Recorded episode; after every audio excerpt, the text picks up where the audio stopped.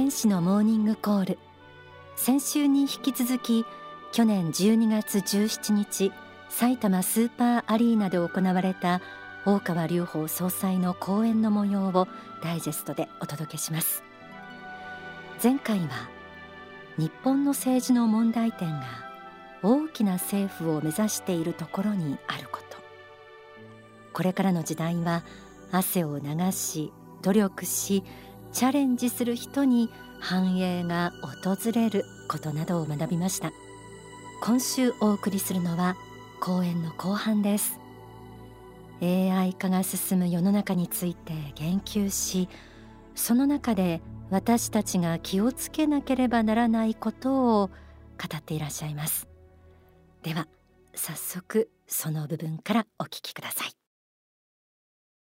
で私たちが見逃していたことはコンピューター時代が来てからあとこのコンピューターっていうのは経済を成長させ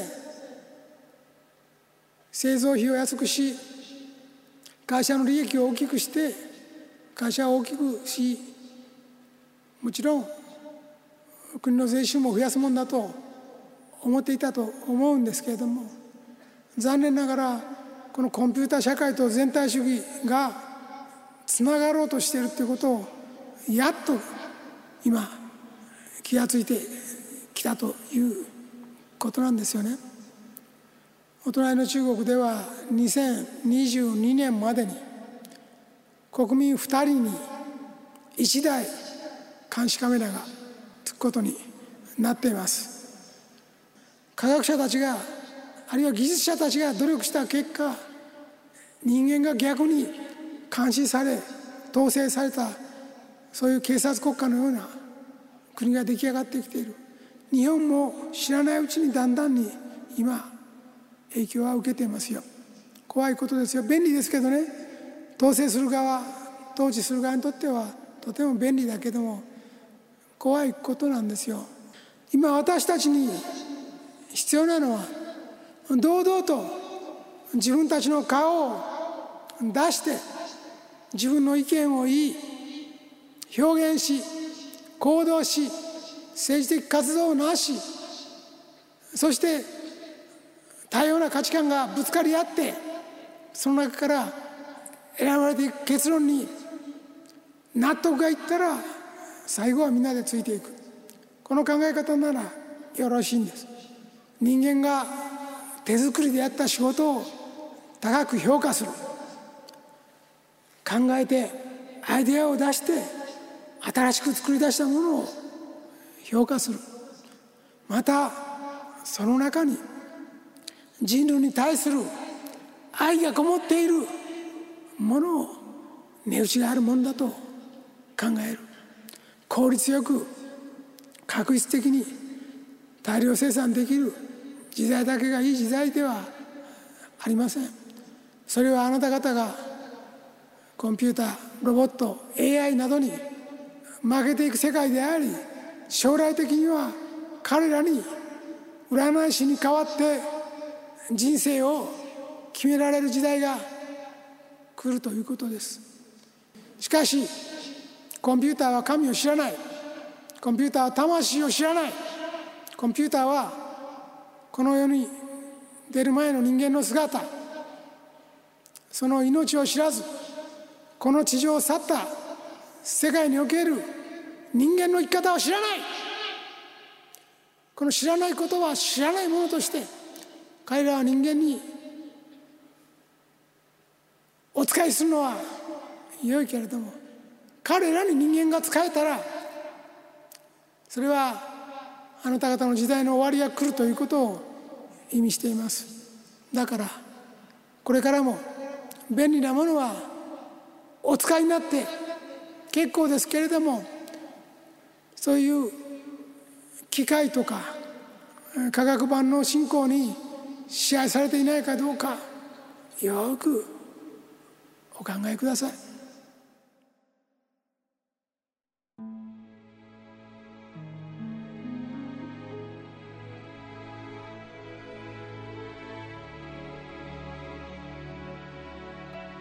大川隆法総裁の講演新しき繁栄の時代へを特集しています。総裁は神を知らない AI が人間を支配する危険性について述べていました。まるで SF 小説のようだと思う方もいらっしゃるかもしれません。でもこれは現実のものとなりつつあります。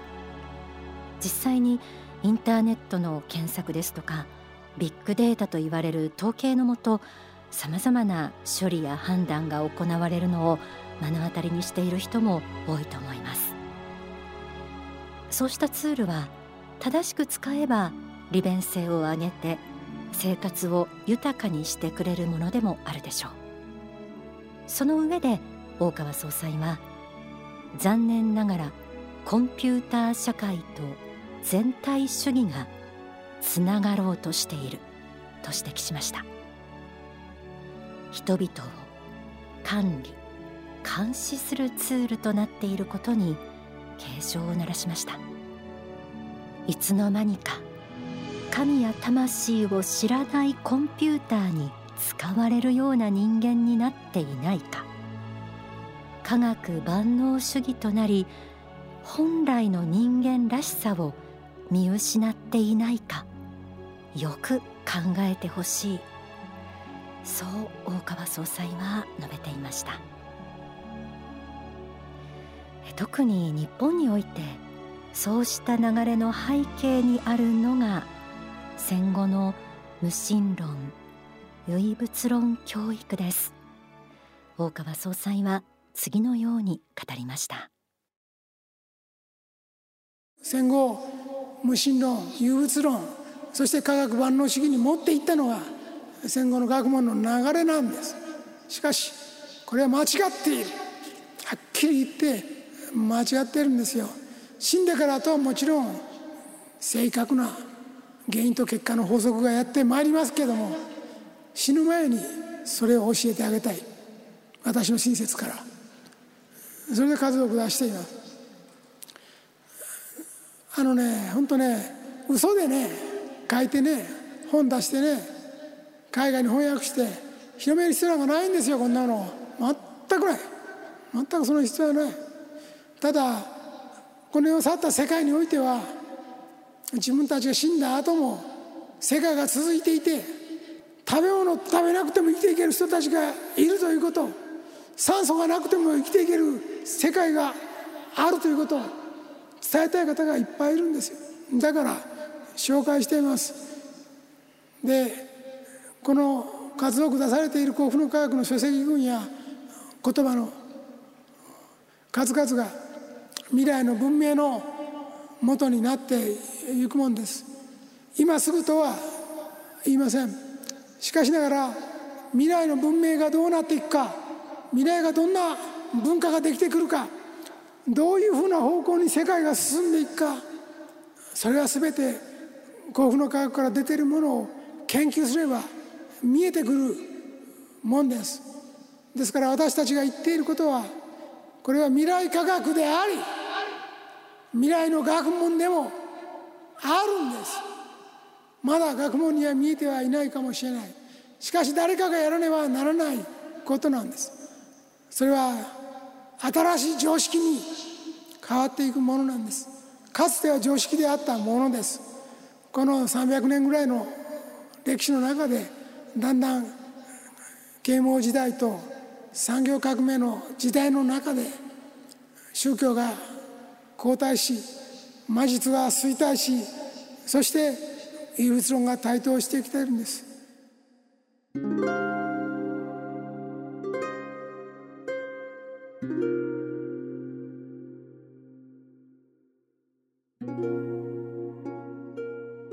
大川総裁が宗教家として日夜数多く行っている霊言。昨年末その数が1000回を突破しました。先週もこの霊言にスポットを当てました。過去の偉人から世界各地の神や悪魔たち死後間もない著名人生きている人の守護霊から生き量に至るまでその内容は様々です。それらは私たちに生きるヒントを与え霊的世界の真実を教えてくれる最高の教科書とも言えるでしょう。どんなに時代が進んでも過去さまざまな宗教が教えてきたように霊的世界は実在し神仏がこの世界をすべている事実に変わりはありません。これを見失った時人はこの世界を人間心で見るようになってしまいます。続いては環境論についてです。大川総裁は今世界で唱えられている環境論について一定の疑問を呈しています。そして日本は今兵糧攻めならぬエネルギー攻めをされています。原子力はダメ。石炭はダメ。石油はダメ。そしてこれから先に何が待っているんでしょうか。この台風がいっぱい来る国に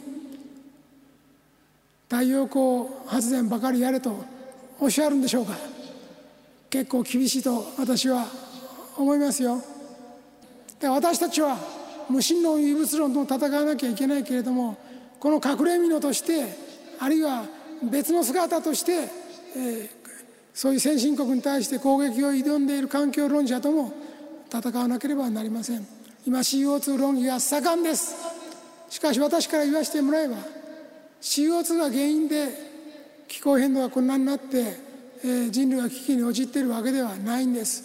というのはまあここ30年ぐらいの気温の上昇を根拠にして科学的にはもう気温上昇を止めなければ地球に異変が起きて海水が上がって国が沈没しそして台風が起き雨が降り、えー、大変なことになる氷が溶けて、えー、もう、えー、人類滅亡だというようなことを今吹聴しているわけですけどもそんなことありませんよ。地球ができた時はね地球は溶岩の塊でしたよ。地球の周りはね有毒ガスでいっぱいでしたよ。生き物なんか何にも住めなかったですよ。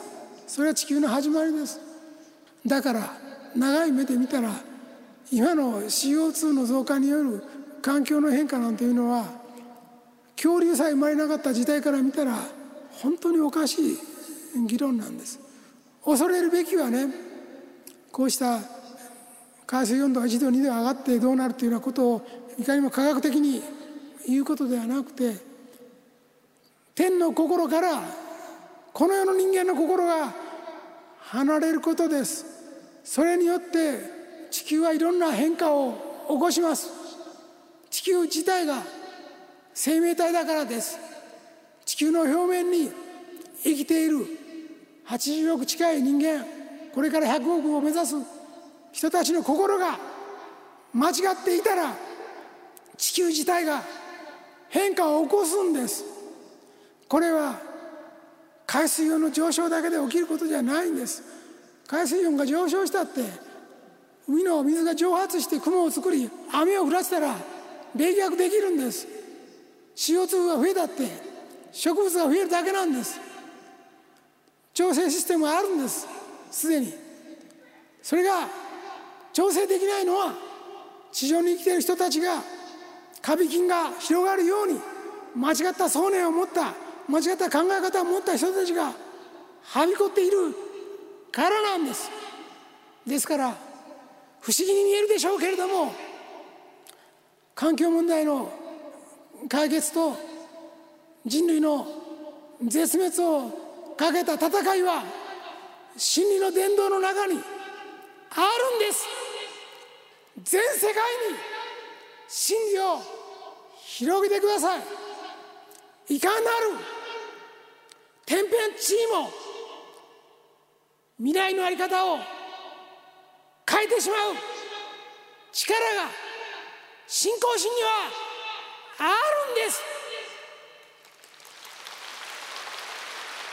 これを信じることが新しい繁栄の時代を開くことになります。そしてそれが私が今この地上に現れていることの意味でもあります。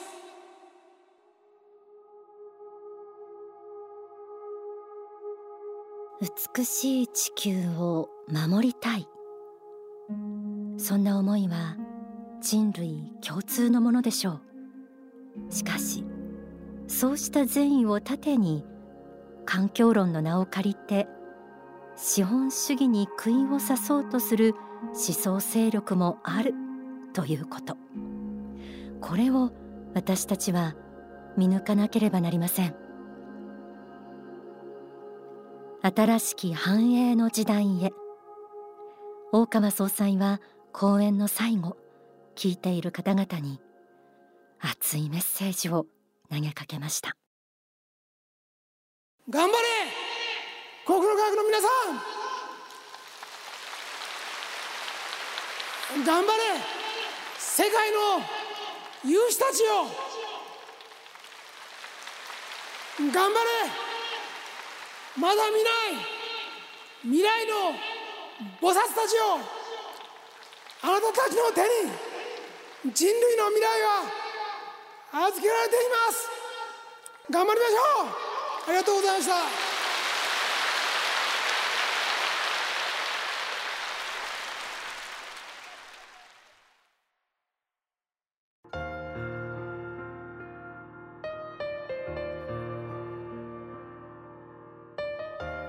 2週にわたって去年12月17日埼玉スーパーアリーナで行われた大川隆法総裁の講演。新しき繁栄の時代へをお届けしました。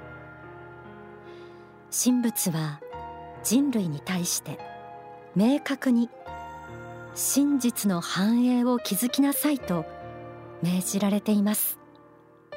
そのためには一人一人が心の力に目覚め努力によって未来を開き愛ある社会や国家世界を作っていくこと。ここから新しき繁栄の時代が始まっていきます。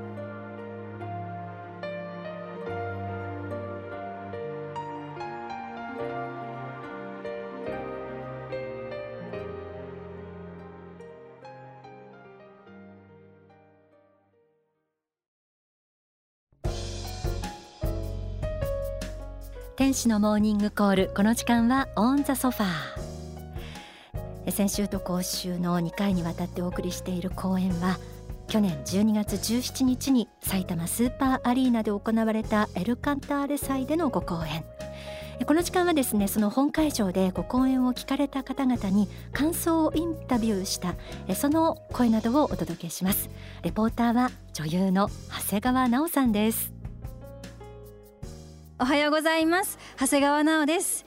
私は今2019年エルカンターレ祭が行われた本会場埼玉スーパーアリーナにてご法は新しき繁栄の時代へを拝聴し終わりました。いやーとても素晴らしかったです、えー、それでは早速、えー、本会場にお越しの皆様に感想を聞いていきたいと思います。そうですね、えーと、2020年になって未来が大きく変わっていく中においてどういう未来を描いていけるのかっていうのが本当に大事なのかなというふうに思いました。結構その政府の方とか聞いてたらもうヒヤヒヤするだろうなっていう内容のものをあれだけやっぱり大勢の人でも分かりやすく教えてくださっていたのでもう最後までずっとメモを取りながら一緒に戦っていきたいなと思いました。私はね心から感動しました。いろいろなことを学んで自分の国に帰ってマスターの総裁先生のことを人々に普及します。本当に頑張っていきたいなっていうふうに強い決意をしました。あ今日私は初めて日本に来てマスターのスピーチは直接聞くチャンスはもらいました。とても嬉しいです。心にとても染みました。ありがとうございました。えー、リスナーの皆さんもぜひ感想を番組にお寄せください。長谷川直でした。長谷川直さんありがとうございました参加された方の感想中心でしたが本当にこう皆さんの信仰心が伝わってきましたしあとねこう後ろで賑わっている臨場感や熱気伝わってきましたよね。えー、 On the Sofa は長谷川奈緒さんのレポートでした。